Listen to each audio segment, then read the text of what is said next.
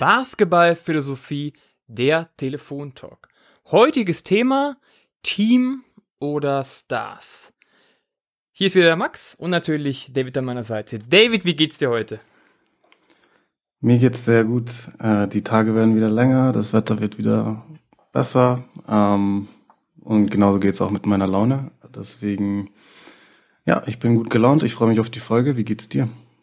Sehr gut, wie gesagt, genau das Gleiche. Ähm, man konnte wieder ein bisschen mehr rausgehen. Die Sonne wird, kommt wieder mehr raus, wird ein bisschen wärmer. Also insgesamt klar, die Stimmung wird auch besser. Doch direkt mal zu unserem Thema. Team oder Stars. Ähm, um was geht's? Also es geht eigentlich darum, wie sollte die Spielidee von Mannschaften sein? Oder was sind die Vorteile und Nachteile? Wollen wir A, eine Spielidee haben, die mehr auf das Team setzt, also wo der Team im Fokus ist, wo praktisch die Verantwortung auf mehrere Schultern übertragen wird. Oder auf der anderen Seite sagen, hey, nein, wir wollen ein paar Stars haben, die auch wahrscheinlich viel von unserem Budget wegfressen, aber gleichzeitig viel Verantwortung übernehmen können und viele weitere Vorteile haben können. Und das ist so das Thema, wo wir uns ja ein bisschen drüber unterhalten wollen. Und so jetzt mal die erste Frage so an dich, David. Wenn du jetzt mal ganz spontan sagen würdest, was würdest du präferieren, Stars oder das Team? Okay, ja, ich finde die Frage ein bisschen schwierig, weil, also wenn du mir die Frage so äh, quasi provokant stellst, dann muss man natürlich das Team sagen, weil äh, die Frage quasi ja, äh, ja, äh, so wirkt, wie als wären quasi, äh, hätte ich lieber ein Team oder äh, Stars, aber kein Team.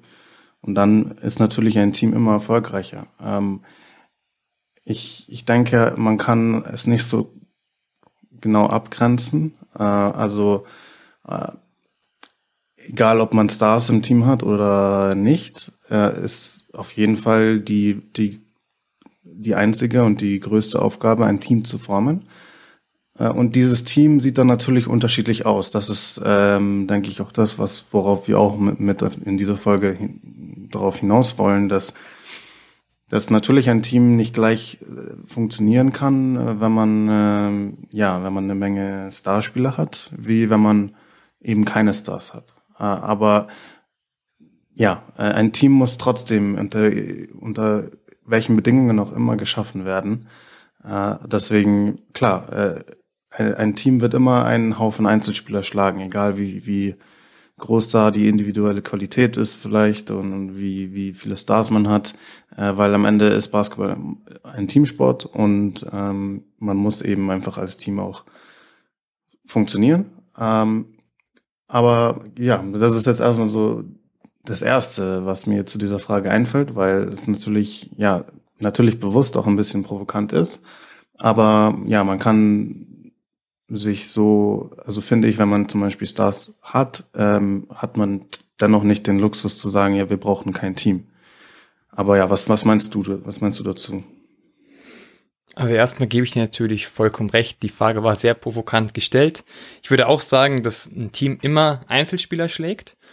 Ähm, was ich mir halt dabei noch gedacht habe bei der Frage an sich ist, wieso die Zusammenstellung ist. Denke ich, ich, ich hole mir den Star in mein Team rein und baue darum ein, ein Team auf, heißt aber auch, ich baue darum meine Spielweise auf.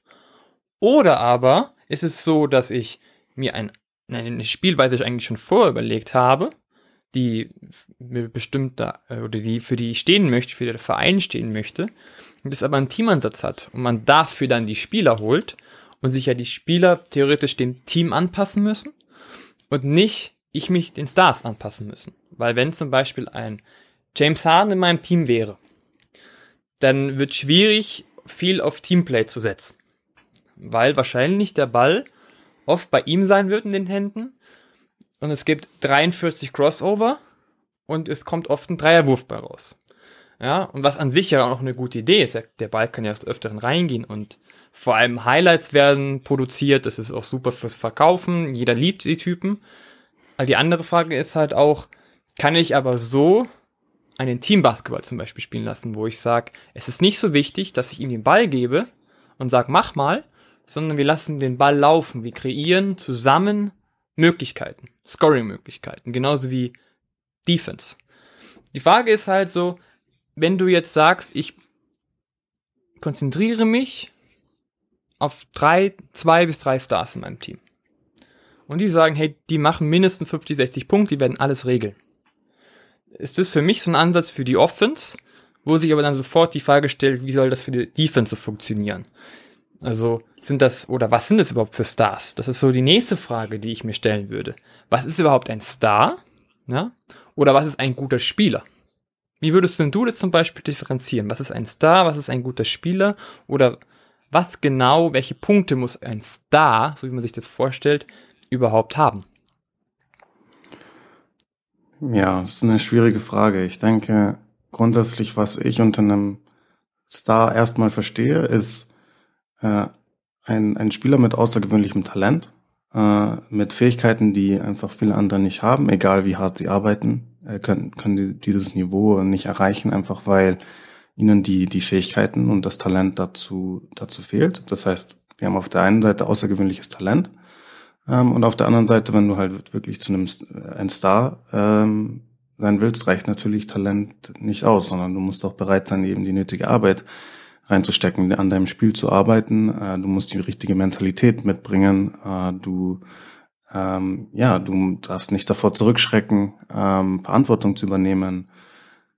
Ja, du musst, du musst äh, vielleicht ein Anführer sein in deiner Mannschaft. Du musst, äh, ähm, ja, du musst gute, vielleicht gute, ähm, ein guter Teamkollege sein, ja, und jemand sein, auf den sich de, deine Mannschaftskollegen immer verlassen können. Ich denke, ganz viele verschiedene Qualitäten machen einen enorm talentierten Spieler zu einem Star, weil, weil da wirklich viele, viel dazu gehört, äh, meiner Meinung nach, ja. Das ist das eine. Und, und ein sehr guter Spieler ähm, muss, muss nicht außergewöhnliches Talent haben. Das ist meine Meinung. Also eine, die, die, vielleicht die wichtigste Qualität von einem sehr guten Spieler ist meiner Meinung nach, äh, zu wissen, wer er ist, zu wissen, was er kann ähm, und das Beste daraus zu machen. Also wenn jemand, wenn jemand weiß, dass, äh, nehmen wir zum Beispiel mal als Beispiel einen Anton Gavel, ja, der äh, von Anfang an verstanden hat, dass er nicht der talentierteste Spieler ist, ja, ähm, dann aber weil, äh, warum ist er dann so, ein so guter Spieler geworden? Natürlich hat ein Anton Gavel, egal wie, der hatte 24 Stunden, sieben Tage die Woche trainieren können. Und er hätte es niemals in die NBA geschafft. Ja, dafür ist er einfach nicht geboren. So, so gut ist er einfach nicht, ja. Ähm, aber warum ist ein Anton Gavel trotzdem ein sehr, sehr guter Basketballspieler? Weil er eben genau verstanden hat, was er kann und was er nicht kann. Und er weiß, wusste ganz genau, dass er zum Beispiel nicht das Talent hat, was viele andere haben. Dass er vielleicht nicht die athletischen Voraussetzungen hat, die andere Spieler haben. Aber dadurch, dass er seine Schwächen von Anfang an kannte, äh, konnte er ähm, seine, seine Stärken umso mehr einsetzen, um seine Schwächen bestmöglich zu kaschieren. Und seine Stärken waren einfach eine vor, vorbildliche Arbeitseinstellung, ein absoluter Vollprofi, äh, jemand, der ähm, für seine Teamkollegen immer da war, auf den sich die, seine Teamkollegen immer verlassen konnten. Jemand, der einfach bereit war, dieses äh, eine, zwei Prozent mehr zu geben, der, äh, in der, in, der sich in der Verteidigung reingehauen hat, äh, wie sonst kein anderer.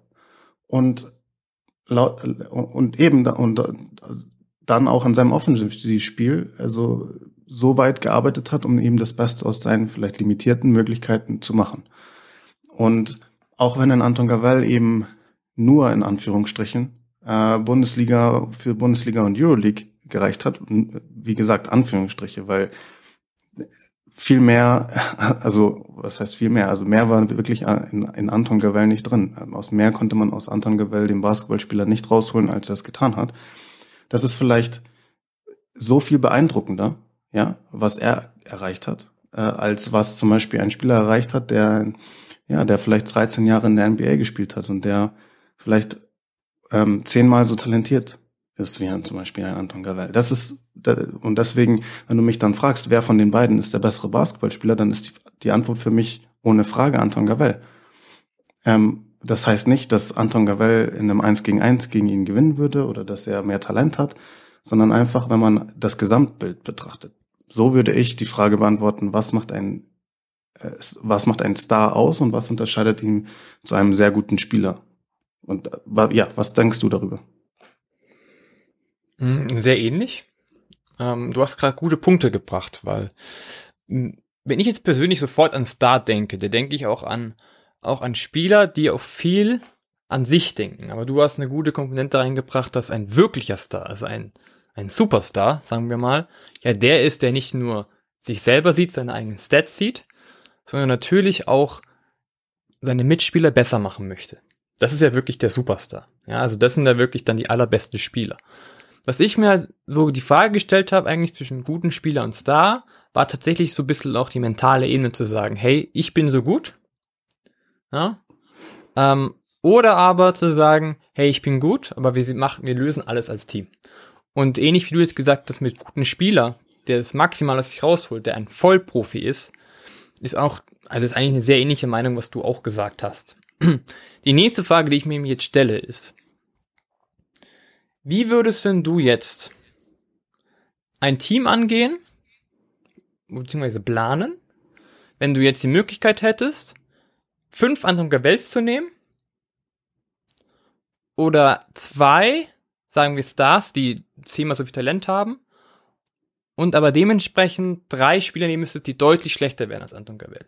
Was würdest du tun? Ähm, ja, für mich ist die, die Sache eigentlich ziemlich klar, weil im Endeffekt ähm, sind entscheidende Spieler das Spiel.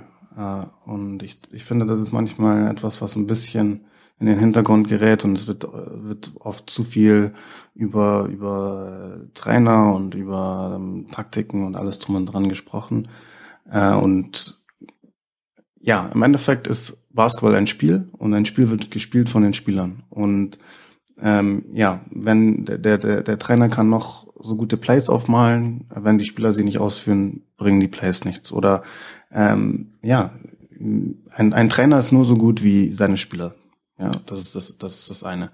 Äh, und ja, wenn du, wenn du Spieler hast, äh, die Außergewöhnliches können, dann hast du auch die, die Möglichkeit, mit deiner Mannschaft Außergewöhnliches zu erreichen. Deswegen, wenn du mich jetzt fragst, welches, ähm, und ich muss mich entscheiden zwischen einem, einem Team voller ähm, Anton Gavels und, sage ich jetzt mal, ein Team voller, ähm, ja, voller weniger, vielleicht weniger starker Spieler und dafür aber zwei Superstars oder einen Superstar, dann sage ich, ich will das Team mit den Superstars. Weil im Endeffekt denn wenn, wenn mein Team besser ist, äh, wird mein Team gewinnen. Okay? Also, weil, weil ich die besseren Spieler habe, da kann noch so viel passieren. Ja, so, das ist natürlich vereinfacht dargestellt, weil es kommen viele andere Komponenten noch dazu, damit du dann tatsächlich gewinnen kannst.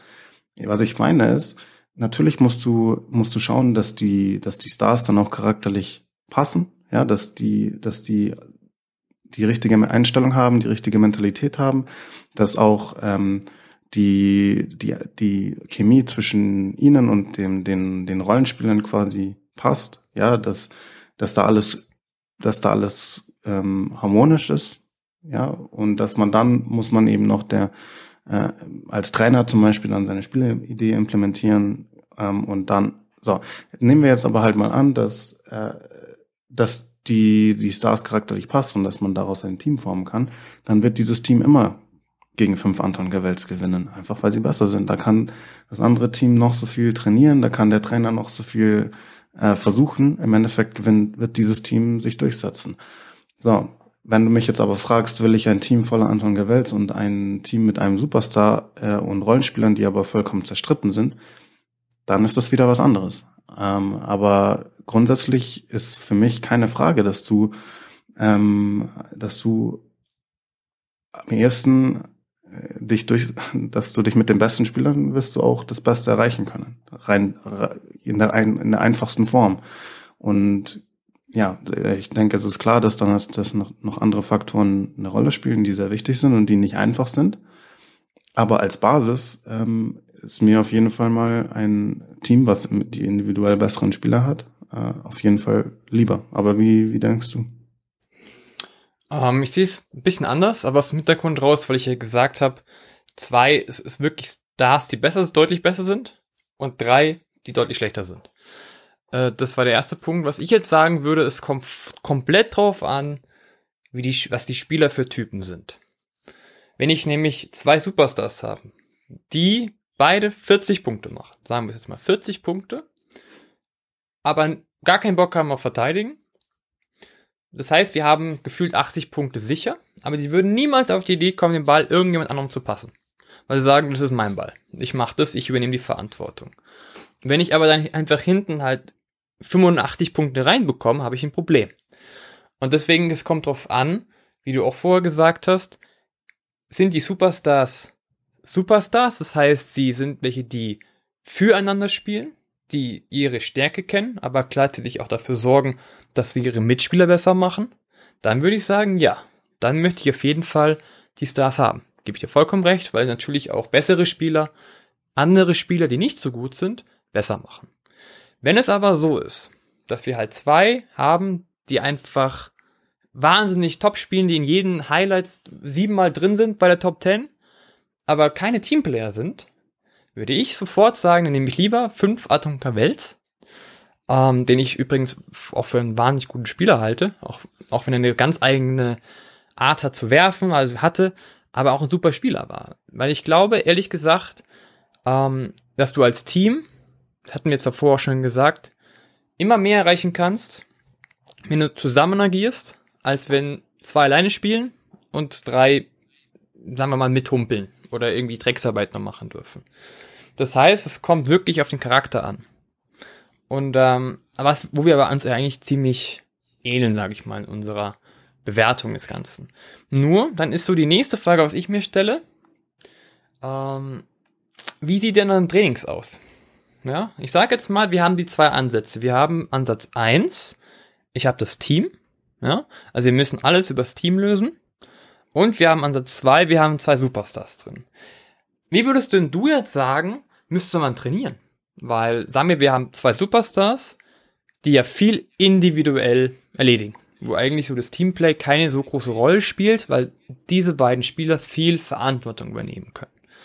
Was würdest du jetzt sagen, wie würden die jeweiligen Trainings denn überhaupt aussehen? Puh, ja, ähm, ich meine, schwierig. Äh, also es, ist, es sind natürlich dann unterschiedliche Ansätze, die man, die man dann haben muss. Äh, ich denke, die, die Spielidee unterscheidet sich natürlich dann. Ja, und äh, also zum Beispiel, ähm, ja, ein einfaches Beispiel jetzt, wenn man, wenn man halt, äh, ja, ein Team wie, nehmen wir jetzt als Beispiel mal Bayern München, nehmen. Ja, und auf der anderen Seite haben wir ein Team wie die Brooklyn Nets mit, mit drei Superstars, mit, mit Irving, Harden und Durant. So. Natürlich ist, natürlich ist dann die, die Spielidee und, äh, eine komplett andere und so muss natürlich auch das Training komplett anders aussehen. Also zum Beispiel steht halt ein Trainer von Bayern München vor der Herausforderung, ich habe einen Spieler voller, ein, ein Kader voller guter Basketballspieler, ohne Frage. Ähm, aber ich habe nicht diese Ausnahmekönner. Ich habe nicht diesen einen Star oder diese zwei Stars, um die alles rum aufgebaut wird, sondern du musst eben eine, eine Teamlösung finden. Ja, und ähm, bei den Brooklyn Nets ist, die, ist überhaupt nicht die Frage, woher das Scoring kommen soll oder wie. Ja, weil du, du hast drei Ausnahmekönner, denen du alleine, denen du den Ball geben kannst und sie können Sie können alleine alles regeln. Ja, so, das heißt, natürlich ähm, müssen dann zum Beispiel die, die Team, äh, die Abläufe im Team äh, viel besser einstudiert sein, viel besser, ähm, ja, das muss alles funktionieren wie ein Uhrwerk, ja, wenn man jetzt ein Team wie Bayern nimmt. Da muss, da muss viel mehr ähm, die, die offensive Spielphilosophie im Vordergrund stehen. Da muss ein, viel mehr ein System implementiert werden, weil du eben, ähm, du brauchst eben mehr Ballbewegung, mehr Spielerbewegung, Motion Offense, um dir Vorteile zu erspielen und so zu scoren. Ähm, und ich denke, das ist halt, der, man muss es manchmal einfach einen Schritt zurück machen und einfach mal betrachten, quasi, warum wird das alles gemacht und wozu äh, werden überhaupt Plays gelaufen. Und ich meine, ich habe das auch vorher schon mal versucht anzusprechen. Ähm, ja, ein Play ist nur so gut, wie es eben die Spieler ausführen. Und ähm, man läuft ja nicht ein Play zum Beispiel, um nur um ein Play zu laufen, sondern man läuft ja das Play, um sich Vorteile zu erspielen äh, und, und um so zu scoren. Ja, und dann nehmen wir ein Team wie Bayern, die müssen halt zum Beispiel den Ball bewegen, sie müssen ähm, ja, du müssen die, sich die Spieler abseits vom Ball bewegen. Du, du musst als Trainer da eine Motion Offense zum Beispiel implementieren, um äh, eben dir konstant Vorteile zu erspielen, die dann die Spieler ausnutzen können und scoren können. Wenn du aber ein Team wie zum Beispiel die Brooklyn Nets hast, wo du vielleicht einen Spieler wie James Harden hast, den, die, ähm, der ab der Mittellinie schon gedoppelt wird, weil er so unfassbar korbgefährlich ist, wozu sollte ich dann ein Play laufen? Ich brauche kein Play laufen, weil ab sobald der Ball über der Mittellinie ist, habe ich schon einen Vorteil erspielt, nämlich dass ich abseits vom Ball eine Überzahlsituation habe. So, dann musst du den Spielern zum Beispiel im Training nur mitgeben, oft, ähm, okay, wenn der Ball zu Durant geht, ja, in der Isolation und sie doppeln ihn, oder wenn der Ball zu Harden geht in der Isolation und sie doppeln ihn, oder wenn der Ball bei Irving im Pick and Roll ist und sie doppeln ihn im Pick and Roll, weil er so korbgefährlich ist, dann musst du den Spielern nur die Abläufe klar machen. Wie verhält, wie verhält sich dann der abrollende Spieler? Wie macht er sich leichter anspielbar? Wie rotieren wir dann abseits vom Ball? Ja, wie, wie wann cutten wir vielleicht zum Korb? Äh, wie können wir da Automatismen implementieren, um diese, diesen Vorteil auszunutzen? Während bei einem Team wie Bayern oder anderen Teams, äh, die eben diesen Luxus nicht haben, äh, muss, muss das natürlich alles viel komplexer sein und das Training ähm, muss viel mehr in die Details gehen. Das ist jetzt mal der erste Ansatz, den, den ich dahinter sehe. Ähm, aber ja, was, was denkst du darüber? Ich meine, du, du bist der Trainer unter uns, deswegen bin ich auch interessiert, was du dazu meinst. Ähm, tatsächlich sehe ich es ein bisschen anders. Also klar, dein Beispiel gerade, das war super, indem du gesagt hast mit James Harden, der hat einen Vorteil generiert und danach müssen sich praktisch nur noch, Anführungszeichen, nur noch die anderen Spieler angleichen und die Offense ist schon im Laufen. Ich persönlich würde sogar sagen, ähm, dass man die Trainings nicht groß voneinander unterscheiden muss. Ähm, weil bei beiden finde ich, egal jetzt, ob du jetzt Teambasis hast oder du hast die drei Superstars, die eigentlich alles machen könnten, sage ich, wenn du immer eine Teamidee hast, egal ob du jetzt super Einzelspieler hast oder nicht, wirst du damit immer erfolgreich sein. Ähm, für mich ist es ein so ein Beispiel, auch meine Philosophie ist einfach die Zeit mit Michael Jordan und den Bulls und Phil Jackson. Ähm, am Ende des Tages war es auch so, dass er auch etwas eingeführt hat und ähm, es ist auch kein Play. Also ich sage nicht, dass man Plays laufen soll, um Plays zu laufen, das meine ich nicht, aber es war eine komplette Offensivphilosophie, die zwar auch für Jordan gemacht worden ist, aber man konnte sie auch ohne Jordan machen.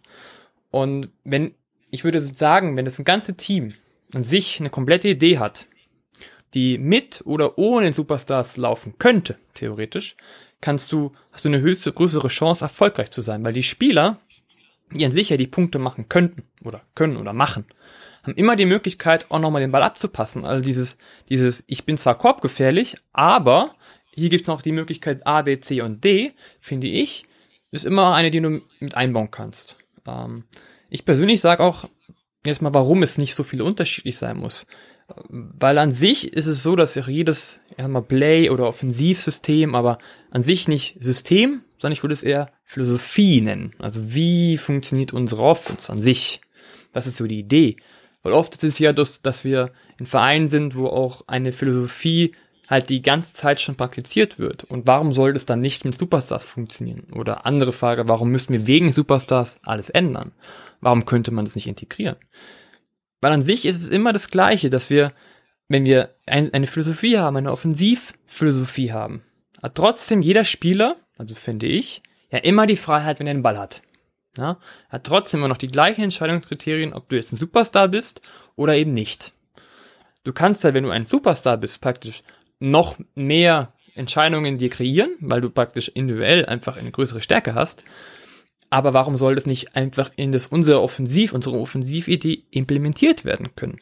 Weil stell dir mal vor, du hast A, eine wahnsinnig gute Offense, wo der Ball wahnsinnig gut läuft, dann hast du aber Option 1 und du hast dazu noch Option 2, der läuft gut, aber, also, aber wir können auch entspannt mal, zum Beispiel jetzt, wenn du die Brooklyn Nets nimmst, James Harden einsetzen und das dann kombinieren. Und das gleiche auch zu sagen, hey Jungs, äh, wir haben eine Offense-Idee und Defense macht ihr bitte aber auch alle mit. Ja, also dass wir nicht so dieses Spiel angleichen an drei Leute, die unsere Superstars sind, sondern sie mit in das Ganze integrieren und sie praktisch, dass wir als Team, als Einheit agieren und dass aber sie natürlich noch mehr Freiheiten haben, aber nicht, weil sie, keine Ahnung, wirklich explizit gegenüber anderen Spielern mehr Freiheiten bekommen, sondern weil sie ihre Freiheiten selbst erarbeiten können. Aber es kann trotzdem in die Idee implementiert werden. Deswegen würde ich sagen, müsste man an sich das Training dahinter, wenn du insgesamt viele Freiheiten für Spieler lässt, nicht wirklich variieren. Okay, ja, ist interessant, was du, ist interessant, was du sagst. Also, um auf dein Beispiel zum Beispiel mit den, mit den Chicago Bulls und Michael Jordan zu kommen, äh, hast du natürlich recht, dass ähm, die Triangle Offense als offensive Philosophie natürlich ja eine, wunderbar war und aus den äh, aus den Bulls eben ja die Bulls wurden dadurch ähm, aus dem Team mit dem besten Spieler der Liga zum besten Team der Liga. Äh, ich denke, man muss da halt klarstellen, dass äh, die Triangle Offense mit Michael Jordan 0,0 oder die Implementierung der Triangle Offense mit Michael Jordan gar nichts zu tun hatte. Also äh, die ein Michael Jordan braucht keine Triangle Offense, sage ich jetzt mal so. Also ähm, der Trainer vor Phil Jackson äh, bei den Chicago Bulls äh, war, glaube ich, Doug Collins. Der hatte eine komplett andere Spielphilosophie, ja, und da war ähm, das Spiel halt quasi, ja, ich gebe Jordan den Ball und der regelt, äh, der regelt das schon, ja. Äh, da heißt, das heißt, da war keine große andere Philosophie und Teamansatz und so weiter. Und Michael Jordan hat trotzdem 35 Punkte im Schnitt gemacht. Ja, also weil er einfach so gut war, weil er einfach der Beste war. Ja, ein Michael Jordan ist gut genug, um äh, der braucht keinen, der braucht keine äh, Motion Offense, der braucht keine Triangle Offense, der braucht gar nichts, um um ja, um zu dominieren offensiv. Ja, so das ist am Rande. Warum war dann die Triangle Offense trotzdem so wichtig und so erfolgreich? Weil sie eben genau das gemacht hat, was eben dem Team unter Doug Collins zum Beispiel gefehlt hat. Und dem, weil das Team unter Collins war so, ja klar, Michael Jordan macht seine 35 Punkte im Schnitt und dominiert, ja. Aber wo, wo, wie kriegen wir noch mehr aus den, aus den Rest des Kaders raus? Wie, wie, wie kriegen wir es hin, dass äh, der Rest des Kaders nicht nur äh, rumsteht, ja, sondern dass die, dass die auch noch ihren Beitrag leisten können äh, zum Teamerfolg, auch wenn sie nicht so talentiert sind wie ein Michael Jordan. Und so, so konnte man eben mit der Triangle Offense, mit dem, mit diesem Prinzip aus einem komplett fließenden Basketballsystem, wo jeder an jeder Position spielen kann und wo die Automatismen ineinander fließen und so hat es dazu geführt, dass es eben Spielerbewegungen gab, dass es Ballbewegungen gab und aus diesen Vorteilen, die man sich so erspielen konnte, konnten eben auch die anderen Spieler ihren Beitrag leisten. So, das, und das ist, deswegen ist das ein schönes Beispiel, was du auch gewählt hast für deinen Ansatz. Und ich verstehe, was du, was du sagen willst. Ähm, und ich sage auch nicht, dass das falsch ist. Also ganz und gar nicht. Ich, das muss das Ziel sein, auch wenn du solche Ausnahmespieler hast, dass du es eben schaffst, das Maximale aus deinem Kader rauszuholen. Und das Erste ist natürlich, wenn du solche solche Ausnahmespieler hast, ähm, diese Ausnahmespieler müssen auch spielen wie Ausnahmespieler. Das heißt, okay, du musst das Maximale auch aus deinen Ausnahmespielern rausholen. Das ist das Erste. Das ist aber das Einfachste. Weil da musst du, da hast du als Coach keine große Herausforderung. Ja, wie, wie kriege ich jetzt das Maximale aus Durant zum Beispiel raus? Ja, das, das Einzige, was du als Coach tun musst, um das zu machen, ist, ihm möglichst oft den Ball zu geben. Ja, und wenn du, das heißt, und den Rest macht er schon. Und du musst quasi nur äh, ihm den Ball in die richtigen Situationen geben, möglichst häufig. Und dann hast du, äh, dann benutzt du Kevin Durant so, wie du ihn benutzen solltest. Und dann ist halt die Frage, okay, wenn ich das alles mache für meine Ausnahmespieler, äh, wie, wie kommt dann, wie können dann die anderen Spieler, die nicht so viel Talent haben, ihren Beitrag leisten? Und da muss man halt dann auch sich anschauen, dass sich das Spiel natürlich verändert hat, äh, zu, verglichen zur Zeit mit Michael Jordan bei den Bulls. Ähm, und Michael Jordan war halt zum Beispiel ein Spieler, der in einer Zeit gespielt hat, in der der Basketball noch viel klassischer war und starrer war, als das heutzutage ist. Da war der Ansatz viel mehr, ähm, okay, der Point Guard bringt den Ball nach vorne, ein Shooting Guard ist ein Shooting Guard, ja. Michael Jordan war halt dann auch viel, ähm, hat auch viel Abseits vom Ball gemacht und ähm, heutzutage haben wir eben Spieler, einen Spieler wie James Harden, der, ähm, ja, der einfach den Ball dominiert und der auch was, äh, ja, der da, da, da, da, da spielt heute spielt, spielt es keine Rolle mehr, wer jetzt den Ball nach vorne bringt. Ja, es ist egal, ob das Kyrie Irving macht oder Durant macht oder James Harden macht. Die, die können alle den Ball vorbringen und die, alle von diesen Top-Spielern können können alle passen, werfen, dribbeln, alles. Ja, so und wenn du diese Superstars hast, ähm, ja, dann dann ähm, und, und du hast, du berücksichtigst auch, wie sich das Spiel verändert hat in Sachen Spacing und äh, Shooting und allem drum und dran, dann, ja, ähm, zum Beispiel, nehmen wir jetzt halt zum Beispiel mal die, die Nets als Beispiel, finde ich, man muss halt vorsichtig sein. Man muss vorsichtig sein, dass man ähm, jetzt zum Beispiel als Trainer sich nicht zu in den Vordergrund stellt oder sich nicht zu wichtig nimmt. Das so, jetzt sage ich es mal allgemein so. Und ich sage nicht automatisch, dass dein Ansatz das bedeutet, aber ich sage nur, man muss vorsichtig sein, weil äh, wenn man wenn man jetzt zum Beispiel halt das Ganze vielleicht ein bisschen verkompliziert und sagt, okay, wir wollen jetzt diese Philosophie spielen und diese Spielidee und wir wollen es halt als Team lösen, ähm, vielleicht ist das halt und bis zu einem gewissen Grad ist das gut, ja, also und wichtig, aber ja, wie, wie, auch schon, wie ich auch schon vorher ein Beispiel gesagt habe, viel, besonders viel musst du halt einfach auch nicht machen. Du hast eben so Spieler auf so einem Niveau, die alleine komplett den Gegner zerstören können. Und allein durch ihre Fähigkeiten ähm, zu scoren, ähm, ihre Fähigkeiten, Spieler aus dem Dribbling zu schlagen, am Ring abzuschließen, alle ihre Qualitäten, die sie haben, muss sich die Defense automatisch auf sie konzentrieren. Und wie gesagt, äh, es gab so viele Spiele, in denen James Harden ein Team komplett zerstört hat, wenn sie sie nicht, wenn sie ihn nicht gedoppelt haben. Und wenn dann eben zum Beispiel ein Team einen James Harden super aggressiv doppelt und ab der Mittel, zum Beispiel ab der Mittellinie, wie es ja oft der Fall war, äh, doppelt, ja,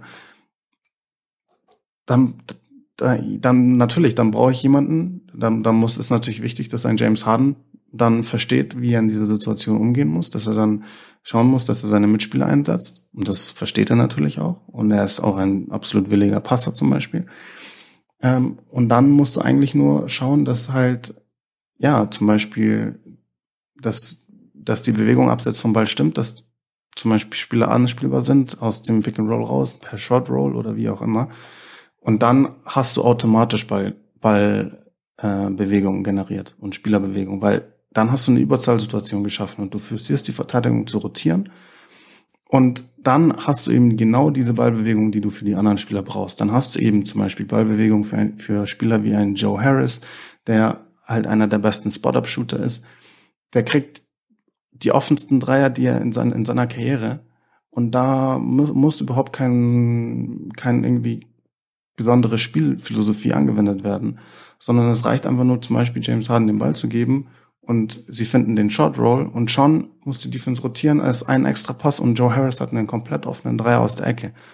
So, das, das ist alles, was ich meine, weil so diese Spieler können haben diese diese unglaubliche Macht durch ihre Fähigkeiten, dass sie dafür sorgen können, dass sie so große Vorteile generieren, dass allein durch ihre Fähigkeiten so große Vorteile generieren, dass die restlichen Spieler, die nicht so talentiert sind, genauso profitieren können. Das ist alles, was ich dazu, was ich meine.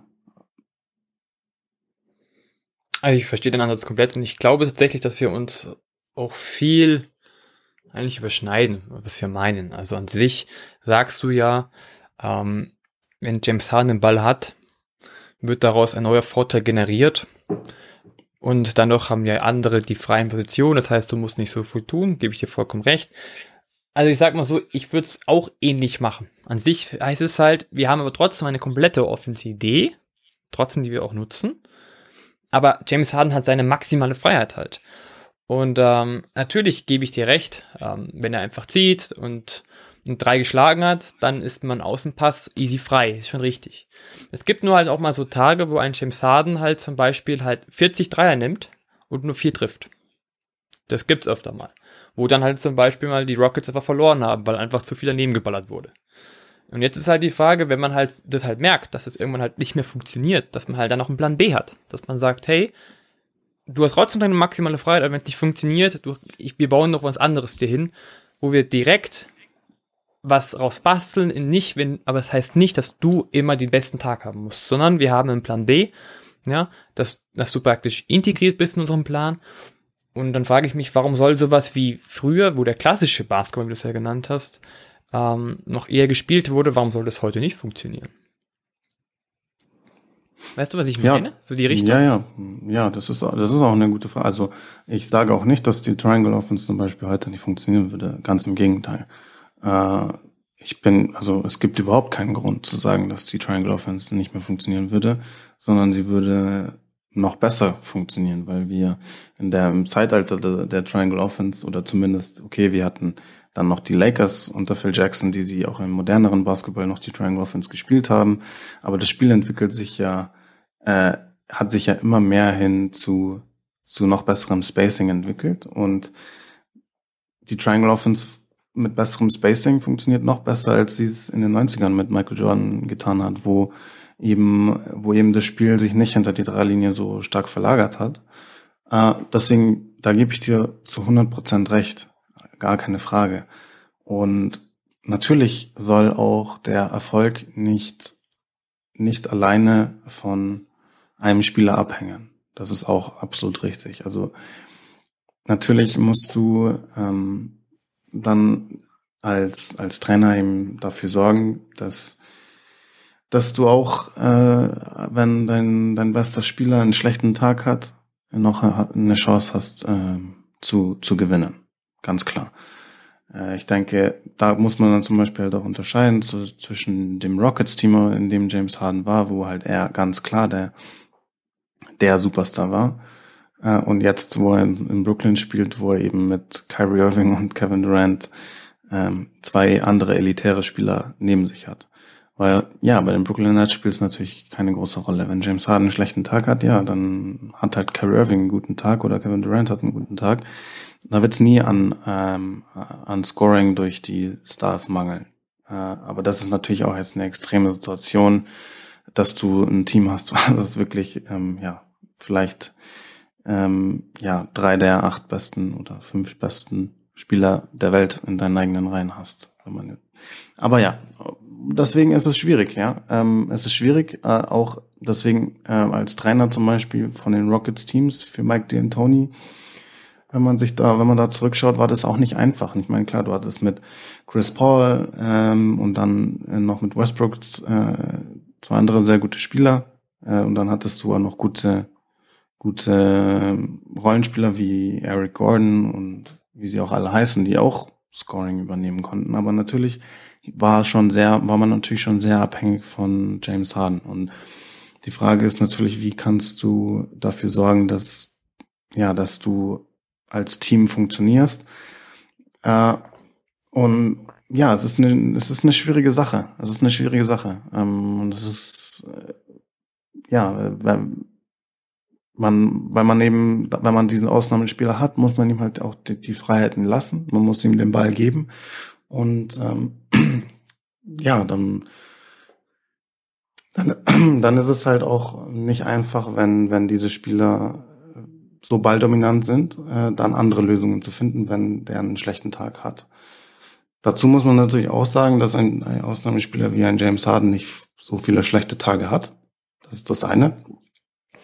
Und ähm, ja, ansonsten, klar, äh, ich, ich, ich würde sagen, es, es kommt halt dann auch viel drauf an, dass du halt charakterlich noch die, die recht, das, das richtige Team zusammengestellt hast. Also ähm, dass halt die Rollenspieler auch ihre Rollen klar verstehen ähm, und kein Problem damit haben. Ich meine, es gibt Spieler, die vielleicht mit James Harden zusammen nicht zusammenspielen können, weil sie keine Lust haben, äh, ihm zuzuschauen, wie er die, die Luft aus dem Ball dribbelt. Äh, das ist vollkommen verständlich. Ja, also es ist auch nicht einfach. Deswegen ja, deswegen, wenn, wenn, wenn du lauter Spieler hast, die auf James Harden keinen Bock haben, weil sie das Gefühl haben, er macht, alle, macht alles alleine, dann wirst du auch als Team nicht besonders erfolgreich sein. Aber ähm, ja, ich denke grundsätzlich ähm, sollte, sollte die offensive Philosophie ganz klar äh, um, um die besten Spieler herum aufgebaut sein, wenn man eben solche Ausnahmespieler auf seiner Seite hat, weil das eben auch das, das Spiel für die anderen so, so viel leichter, so viel leichter mach, macht. Das ist, das ist, denke ich, halt so der ganz, ganz allgemeine, ähm, ganz allgemeine Ansatz, finde ich, den man nicht aus den Augen verlieren darf. Und gleichzeitig, wie du sagst, muss man natürlich auch schauen, dass man, dass man anderweitige ähm, Optionen findet. Ja, dass man, dass man halt zum Beispiel gute, ähm, gute Automatics installiert, ja, so dass Spieler halt auch wissen, wie sie sich abseits vom Ball verhalten, ähm, verhalten müssen, ja, dass du vielleicht viel Intuition hast in deiner Offense, dass viel Read and React in deiner Offense ist, dass Spieler halt abseits vom Ball auch mal zum Korb cutten oder dass sie die, die Defense gut lesen können und auf die Defense reagieren können, ja, je nachdem, wie sie am Ball oder abseits vom Ball verteidigen. All solche Sachen können dann den Unterschied machen, dass du halt auch an, ähm, an, an Tagen, wo dein Superstar nicht 50 Punkte macht, trotzdem eine Chance hast zu gewinnen. Und der andere große Faktor ist natürlich die Teamchemie. Ganz klar, dass, dass da niemand neidisch ist oder dass niemand das Gefühl hat, ich müsste jetzt hier 20 Punkte im Schnitt machen, ähm, aber ich bin jetzt hier ein reiner Rollenspieler. Das muss natürlich alles ganz klar definiert sein. So war jetzt mein allgemeiner Ansatz. Aber was denkst du? Ich glaube, wir sind uns sehr, sehr, sehr ähnlich.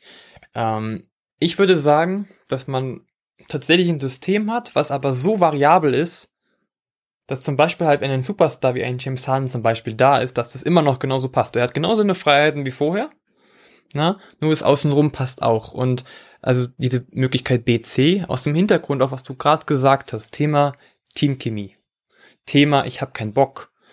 Wenn du es halt schaffst, auf der einen Seite einen James Harden zur Perfektion zu bringen, also dass er seine Stärken ausspielen kann, aber gleichzeitig immer noch vermittelst, dass die anderen auch wichtig sind und Möglichkeiten haben, auch bei dem Spiel mitzumachen.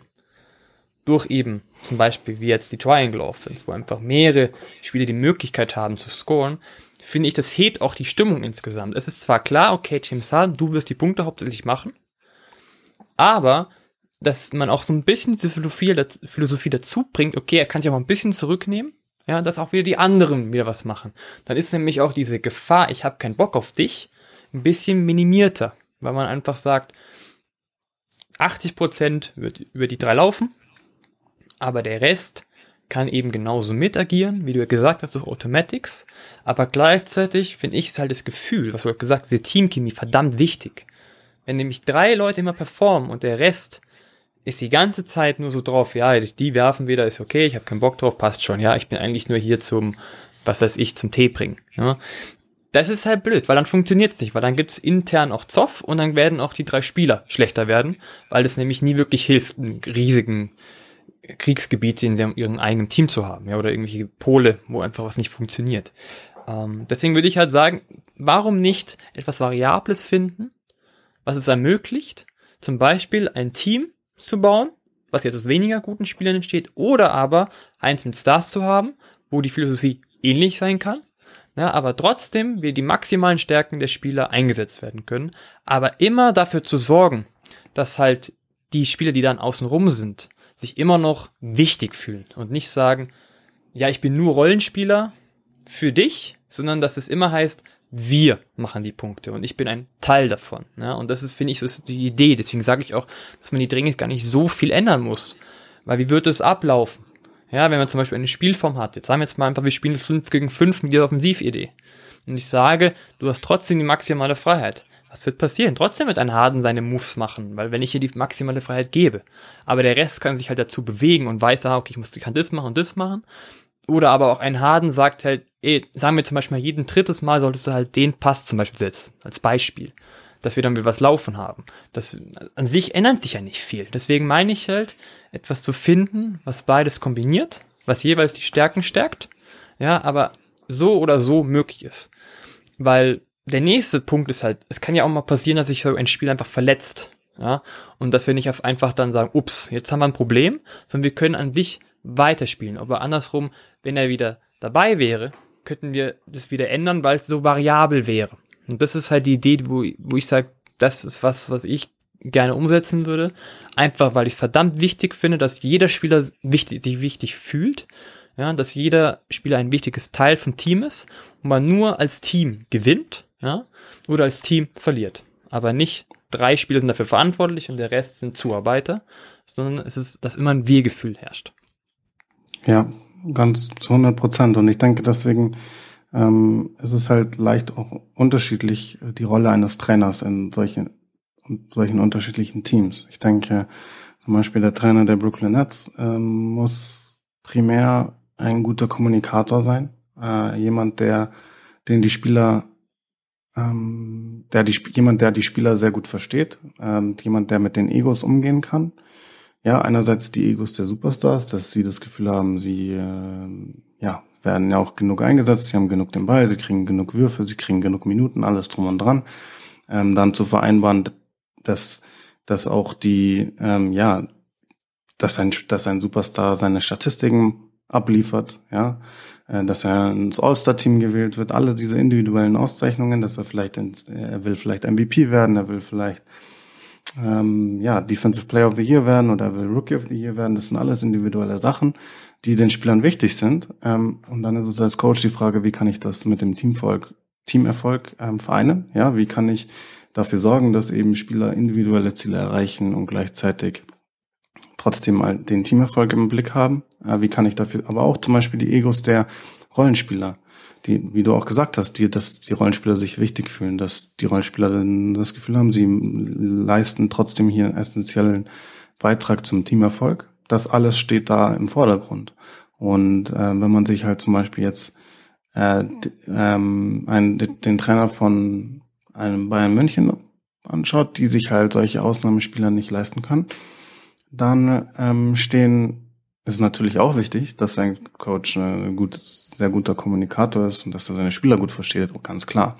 Aber da ist auch noch ein sehr großer, da ist der Trainer auch taktisch viel mehr gefragt, weil du eben dafür sorgen musst, dass, ähm, dass du aus einem Kollektiv, was als Kollektiv viel leisten kann, aber individuell limitiert ist, verglichen mit einem Team voller Superstars, wie du aus so einem Team, aus so einem Kollektiv das maximal rausholen kannst und wie du dafür sorgen kannst, dass ähm, das Scoring auf verschiedene Schultern verteilt wird, dass jeder Spieler in, äh, in Situationen kommt, in denen er sich am wohlsten fühlt, in denen er am effektivsten ist, wie, ähm, wie du halt zum Beispiel auch durch, de durch einen defensiven Spielansatz dafür sorgen kannst, dass dein Offense angekurbelt wird.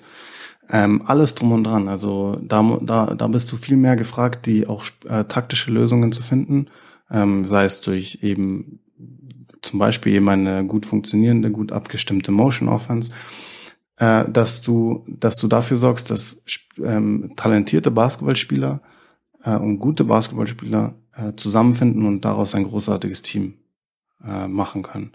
Und deswegen ist der Ansatz meiner Meinung nach ein bisschen anders als verglichen mit einem Team wie den Brooklyn Nets, weil da brauchst du dir, da brauchst du nicht lange grübeln, wo, wie kriege ich, wie, wie kriege ich jetzt effizientes Scoring her, wenn du Kyrie Irving, James Harden und Kevin Durant hast. Das ist nicht die Frage. Da musst du nicht ewig vor deinem Whiteboard grübeln und äh, dir Plays überlegen, wie kann ich dafür sorgen, dass wir jetzt hier ähm, genug Punkte machen, sondern da ist eher die Frage, wie wie sorge ich dafür, dass die Teamchemie passt, wie sorge ich dafür, dass wir defensiv auf dem nötigen Niveau sind, etc. Das ist jetzt mein, wäre mein Fazit dazu. Aber ja, wie siehst du es?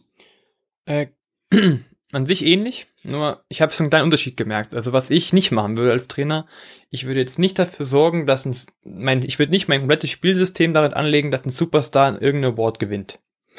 Also das ist einfach nicht mein Ziel als Trainer. Also tatsächlich ist mein erstes Ziel, dass wir als Team gewinnen.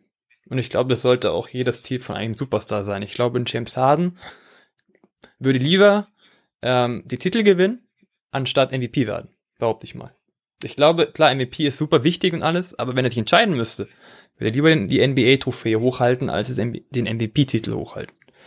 Und das finde ich, finde ich auch wichtig, dass man nicht seine Idee oder vom Coachen oder insgesamt dahin setzt, dass die drei Team, äh, drei Superstars, die ich jetzt habe, praktisch alle individuellen Awards abräumen. Also das würde ich tatsächlich nicht äh, im vordersten Fokus haben, sondern da habe ich doch lieber diesen Teamgedanke dahinter. Klar auch die Offense, auch die Defense, die viel über sie geht, aber wo eben alle anderen auch mitspielen und eben ich nicht sage, hey, ihr gewinnt die Awards, ihr seid die geilsten, sondern wir gewinnen zusammen den Titel und wahrscheinlich wird es dann auch sein, wenn wir zusammen den Titel gewinnen, dass ihr dann auch eure, eure individuellen Awards gewinnt, weil ihr wahrscheinlich ja das Beste getan habt, damit wir überhaupt den Titel gewinnen können. Also da ist, finde ich, habe ich ein bisschen anderen Ansatz. Dann würde ich eher sagen, wirklich Team first, also Siegen first und dann die individuellen Auszeichnungen. Okay, ja, lass mich da dazu noch was klarstellen. Also ähm, ich ich bin einerseits, ich weiß, was du meinst, ähm, ich bin leicht anderer Meinung. Also erstens mal, es ist, ähm, soll, ist nicht so, dass mein Ansatz ist quasi, ja, mein Ziel als Coach ist es, äh, die Anzahl individueller Awards für meine Mannschaft zu maximieren. Das, das nicht. Nein, als Team, als Coach ist mein einziges Ziel, den Teamerfolg zu maximieren. Aber, und das ist, finde ich, enorm wichtig, als Trainer auch im, im Kopf zu behalten, das ist meine Meinung, ist eben gleich zu wissen, wie die eigenen Spieler ticken, ja. Und jeder, egal ob es Spieler ist, ob es Manager ist, ob es Coach ist, jeder hat ein Ego. Okay? Und auch wenn du als Trainer vielleicht alles auf den Teamgedanken setzt, ja, und das Einzige, was für dich zählt, ist der Teamerfolg. Das stimmt wäre, nicht ganz. Aber wäre es, ja, ja, nee, nee, ich sag nicht, ich sag nicht, dass du das denkst. Ich sag nicht, dass du das denkst, aber ich meine nur, wenn man zum, wenn man das halt quasi, wenn man die Spieler quasi als Teil einer, eines Teams betrachtet, ja, und als Team müssen wir funktionieren, als Team müssen wir das maximal rausholen, dann ähm, muss man halt aufpassen, dass man nicht ähm, ja, dass man, man, man muss die eigenen Spieler auch verstehen und man muss verstehen, wie die Spieler ticken. Und jeder Spieler gewinnt gerne Spiele, ja. Aber, ähm, so, und jetzt nehmen wir zum Beispiel halt mal einen James Harden her. Okay?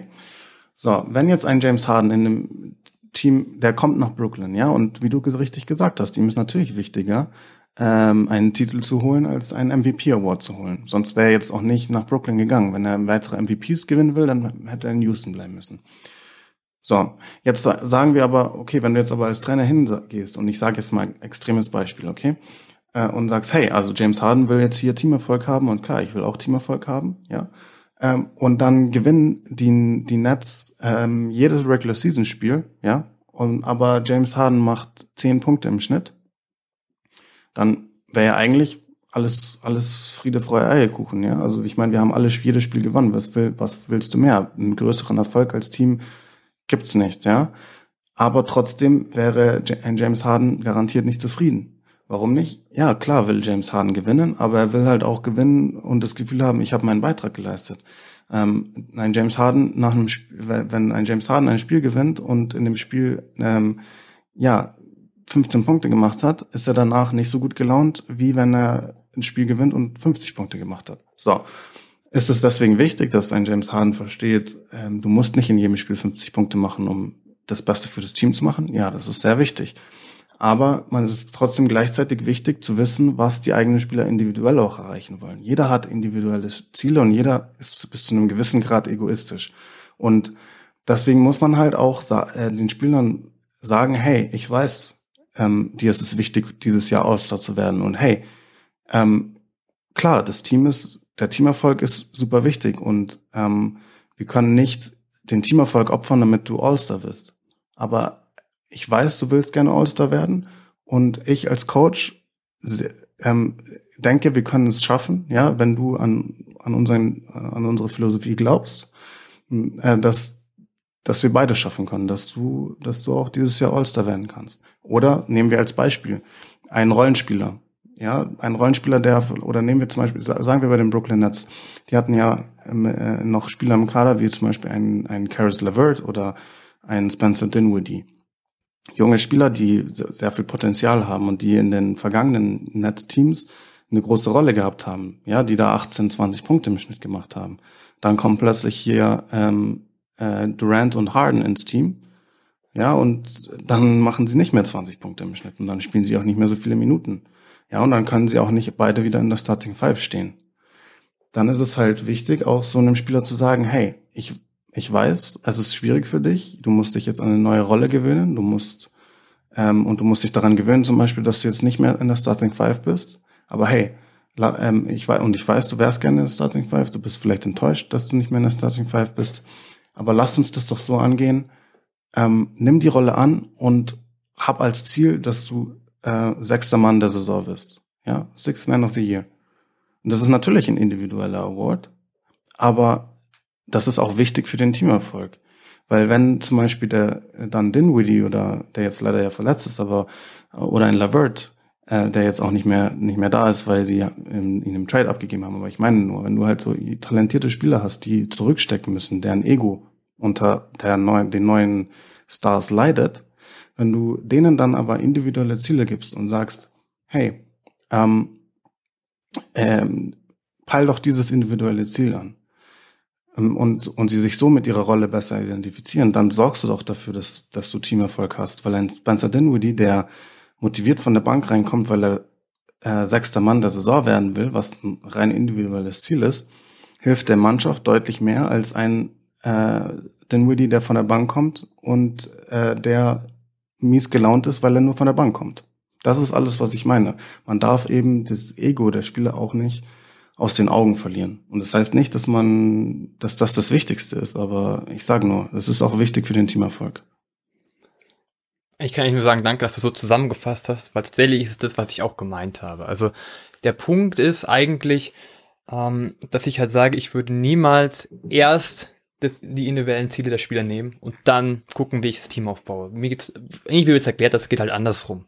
Natürlich sind die, die individuellen Ziele der Spieler vor allem wichtig, weil das ja auch dafür führt oder dafür sorgt, dass wir überhaupt intrinsische Motivation haben. Das gehört einfach dazu. Wenn sie halt das und dem auch Grund Basketball spielen und, und das erreichen wollen, ist es klar, dass die Ziele der individuellen Spieler wichtig sind. Aber, das ist halt der Punkt, was ich vorher eigentlich sagen wollte, niemals wichtiger als der Teamerfolg. Das ist das Einzige. Also ähm, erst Teamerfolg und dann dafür tun, dass wir auch die individuellen Erfolge hinbekommen. Aber nicht zu sagen, andersrum ist es wichtiger. Also wenn, wenn man eine Priorität setzen würde, würde ich immer sagen, erst Teamerfolg, dann die individuellen Ziele, ja, und die individuellen Awards in dem Fall, anstatt es andersrum zu setzen. Aber natürlich muss man alles dafür tun als Coach, da gebe ich dir vollkommen recht. Es geht darum, viel mit den Zehn reden. Was sind sie für Personen? Was denken sie überhaupt nach? Was ist ihnen wichtig? Klar, das ist ja an sich der Hauptjob auch eines Coaches, dass du die Spieler verstehst, weil sie wollen ja auch mit dir, ich will niemand sagen unter dir, sondern mit dir, ähm, daran arbeiten, dass man als Team Erfolg hat. Und da gebe ich dir vollkommen recht, dass die individuellen Ziele ein wahnsinnig wichtiges Instrument sind, überhaupt um Teamerfolg zu bekommen und gleichzeitig auch die Teamchemie hochzuhalten, weil wie natürlich, wie du auch gesagt hast, hat jeder Mensch ein Ego, das gehört auch dazu. Und das ist ja auch das, was eigentlich jeden immer ein bisschen pusht. Ja, wenn ich alles nur weghaue oder alles nur abrunde, wird es kein Wachstum geben. Da gebe ich dir auch vollkommen recht. Ich wollte nur sagen halt, ähm, dass der Teamerfolg immer über dem individuellen Zielen sein sollte. Ja, und ähm, aber an sich ist es, glaube ich, das Gleiche, was du ja auch gesagt hast. Ja, genau. Also ich denke, wir sind uns da, da auch einig. Ähm, aber ja, es war auch, ähm, wichtig, dass ich mich da jetzt auch noch vielleicht mal klarer ausgedrückt habe, wie ich das gemeint habe mit äh, den individuellen Awards. Ähm, genau. Aber ja, ich denke, wir haben da einen ähnlichen Ansatz und äh, klar, im Endeffekt sind außergewöhnliche Spieler, ja, das, das ist natürlich das wichtigste, das wichtigste Element, äh, weil man eben nie auf nie vergessen darf, dass äh, dass Spieler Spiele entscheiden und dass Spieler eben die Spiele spielen. Ähm, das ist, das ist ganz klar. Aber was wir auch eben ganz klar herausgestellt haben, ist eben, dass die Aufgabe eines Trainers ist, egal wie die Mannschaft jetzt aussieht, ob sie jetzt mit Stars gespickt ist oder, oder nicht, dass du daraus eben ein Team formen musst, was sowohl offensiv als auch defensiv, als auch neben des Courts funktioniert. Äh, und nur wenn das, wenn diese drei Faktoren stimmen, dann hat man wirklich auch die, die Chance, das Maximale aus, aus der Mannschaft rauszuholen. Egal was es auch sein mag. ob das der Aufstieg äh, von der zweiten Bundesliga in die erste Bundesliga ist, ob das der Klassenhalt in der Bundesliga ist, ob das die Euroleague Playoffs sind, ob das der NBA-Titel ist, ob das der Euroleague-Titel ist, egal auf welchem Niveau wir uns da bewegen, ähm, das, das muss, ist das einzige Ziel. Und der Weg, ähm, wie man da hinkommt, unterscheidet sich dann halt ein bisschen, meiner Meinung nach zumindest. Also, dass man, weil man einfach in verschiedenen Situationen ist und man mit unterschiedlichem Spielermaterial arbeitet. Aber genau, ich denke, wir sind uns bei, bei dem allgemeinen Ziel oder was man als Coach haben muss, welches implementiert werden muss, sind wir uns, denke ich, einig. Ich würde sagen, das war eine super Zusammenfassung, David. Ähm, also ich habe tatsächlich nichts mehr zu sagen. Ich fand, das war perfekt abgerundet.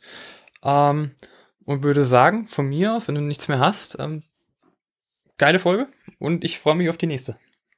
Fand ich auch, ich freue mich auch schon. Also dann, ciao, bis zum nächsten Mal. Bis zum nächsten Mal.